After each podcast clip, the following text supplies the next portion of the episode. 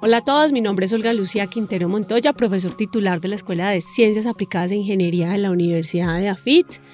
Este es nuestro podcast Matemáticas para la Acción y el día de hoy estoy con uno de nuestros estudiantes de doctorado, Dairo Hernández, nuestro estudiante Guajiro. ¿Cómo estás, Dairo?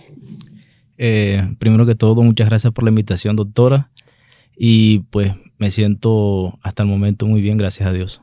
Excelente, Dairo. Bueno, eh, eres guajiro. ¿Qué te tiene acá en la Universidad de Afit? ¿El destino, coincidencia, aburrición? A ver, contanos qué hace un guajiro estudiando un doctorado en ingeniería matemática en la Universidad de Afit.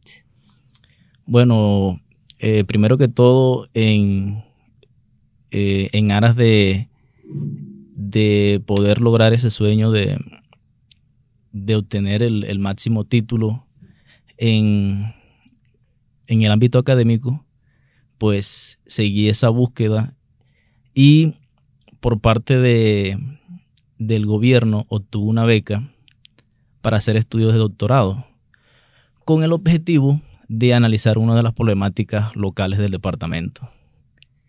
Y en esa búsqueda, pues eh, tuve la fortuna de llegar aquí a la Universidad EAFIT y eh, pues contento de, estar en el doctorado y seguir avanzando.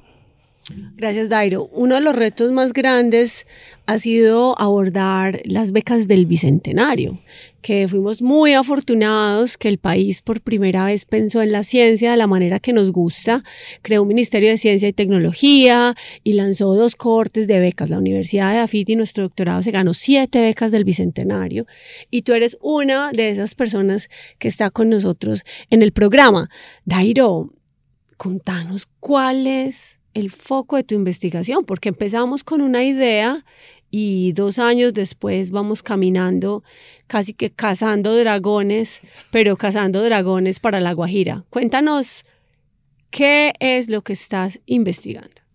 Bueno, eh, el foco de, mi investigación se basa en un problema que tiene el departamento de La Guajira, que es debido a, a la reiteración de la explotación minera, pues termina eh, muchos de estos metales pesados acumulándose en el suelo, lo que se convierte en una línea de ingestión directa para el ser humano si estos suelos son utilizados con fines agrícolas.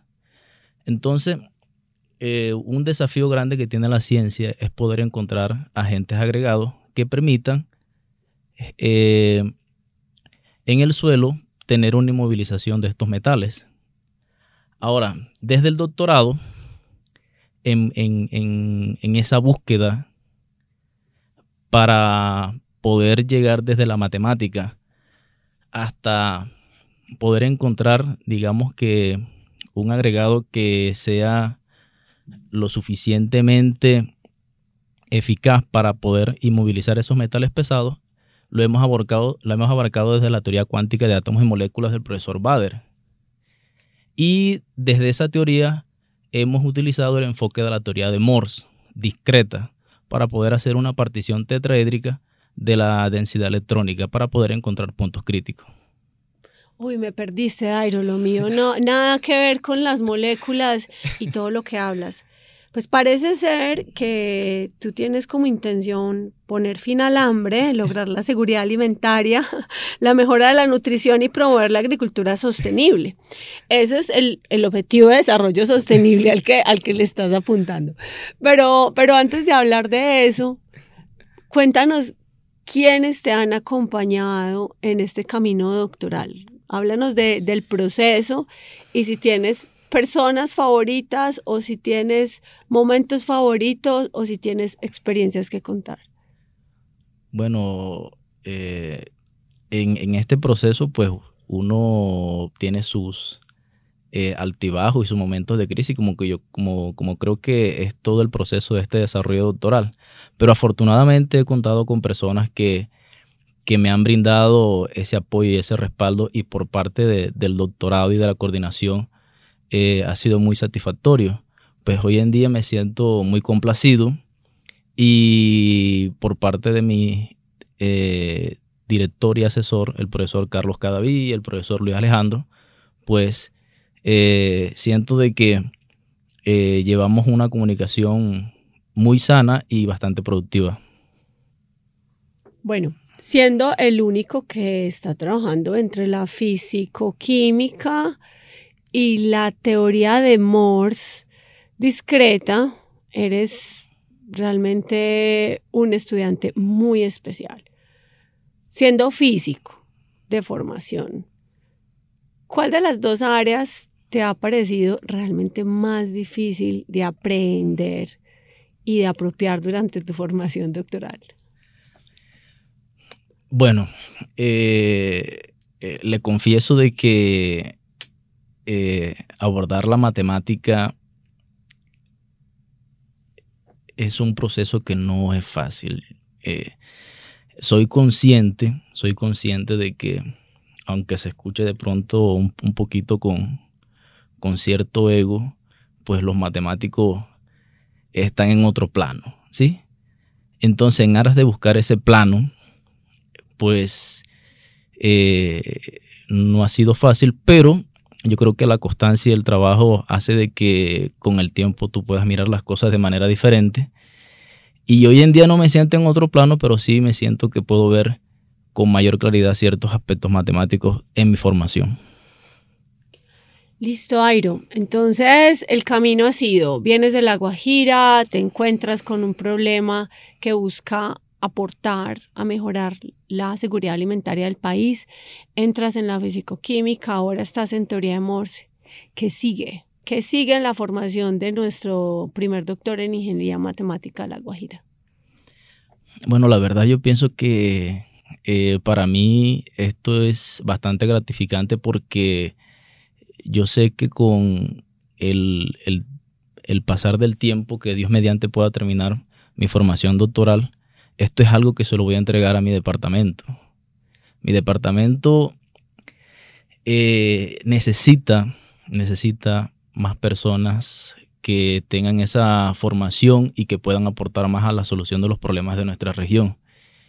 Y eh, eso pues me motiva más a que yo pueda formar estudiantes, que pueda capacitar personas y que pueda llevar una visión diferente a, mi departamento que permita al desarrollo de, mi región.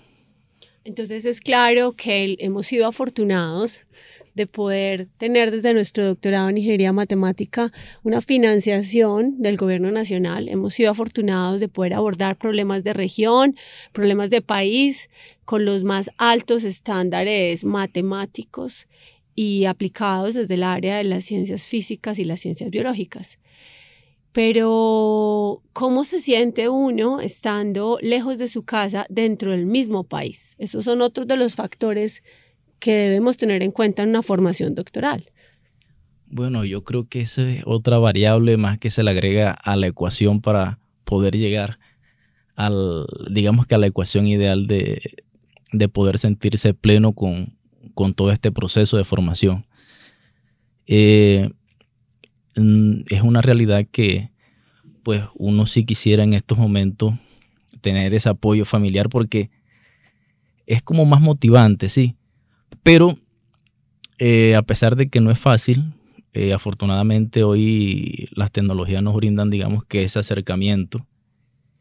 Y por medio de ellos, pues podemos tener esa calidez de familia, lo que obviamente nos motiva cada vez más a, seguir trabajando. Bueno, entonces no está tu familia acá, pero lograste encontrar un ambiente de amigos en EAFIT que, o de compañeros o de colegas. ¿Qué ambiente hay en EAFIT? Bueno, la verdad yo pienso que eso ha sido el, mayor tesoro que yo he podido encontrar aquí en la Universidad EAFIT. O sea, la calidad humana es, eh, es lo mejor, creo que lo podría decir. Y tanto es así que eh, para mí creo que son más que amigos, ellos son mis hermanos, desde Santiago, desde Alessandra, desde mis compañeros de doctorado, desde mis compañeros también que están en el proceso de la maestría.